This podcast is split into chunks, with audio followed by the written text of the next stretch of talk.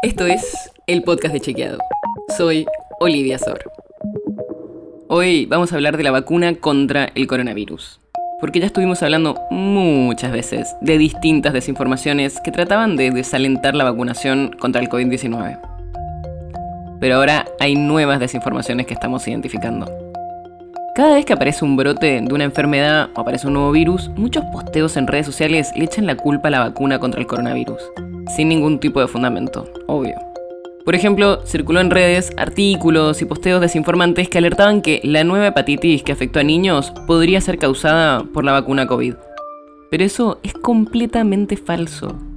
Es cierto que existe una alerta por casos de hepatitis de origen desconocidos en niños de distintos países, pero se descartó el vínculo con la vacuna COVID-19.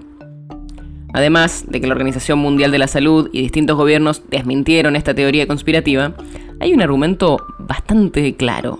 Algunos niños afectados no habían recibido la vacuna contra el coronavirus porque en los países donde empezó a descubrirse no estaban vacunando a niños de esas edades.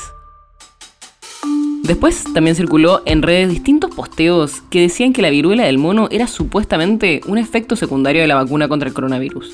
Pero eso también es falso. Y también es bastante fácil desmentir esta desinformación. ¿Por qué? Porque la viruela del mono no es una enfermedad nueva. Está circulando desde hace al menos 40 años en varios países de África. O sea, esta viruela surgió mucho antes que la COVID-19 y muchísimo antes que el desarrollo de estas vacunas. Además, los síntomas de la viruela del mono, que son principalmente erupciones en la piel, no coinciden con los efectos secundarios de la vacuna contra el coronavirus, que en general son leves y duran entre 2 y 3 días.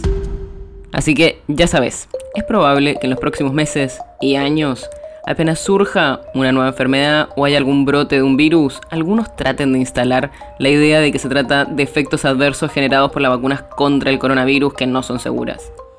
Pero primero, son muy seguras las vacunas contra el COVID y los efectos adversos en su mayoría son leves y duran pocos días. Segundo, trata de chequear siempre este tipo de informaciones o de contenidos antes de compartirlos con tus conocidos o seguidores, porque es probable que sea una desinformación sin fundamento, como pasó con la hepatitis y con la viruela del mono. Y además, también tenés que saber que sigue siendo muy importante vacunarse contra el coronavirus. La evidencia disponible muestra que al sumar las dosis de refuerzo, la tercera o la cuarta dosis, las personas tienen mayor duración de respuesta inmune y se ve una disminución de la internación y la mortalidad por coronavirus.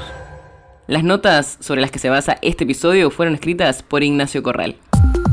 Si quieres saber más sobre esto y otros temas, entra a chequeado.com o seguinos en las redes. El podcast de Chequeado es un espacio en el que de lunes a viernes te contamos qué de lo que escuchaste o circuló es verdadero o falso. Te traemos datos para que puedas entender mejor las noticias. Si tienes una idea, algún tema del que te gustaría que hablemos en un próximo episodio, escribinos a podcast.chequeado.com. Y si te gustó este episodio, seguinos en Spotify o en tu app de podcast favorita y recomendanos a tus amigos. Es una producción de Chequeado, producción en colaboración con Posta. La producción está a cargo de Martín Slipsuk y Sebastián Chávez, y la edición es de Nacho Garteche. Yo soy Olivia Sor. Hasta mañana.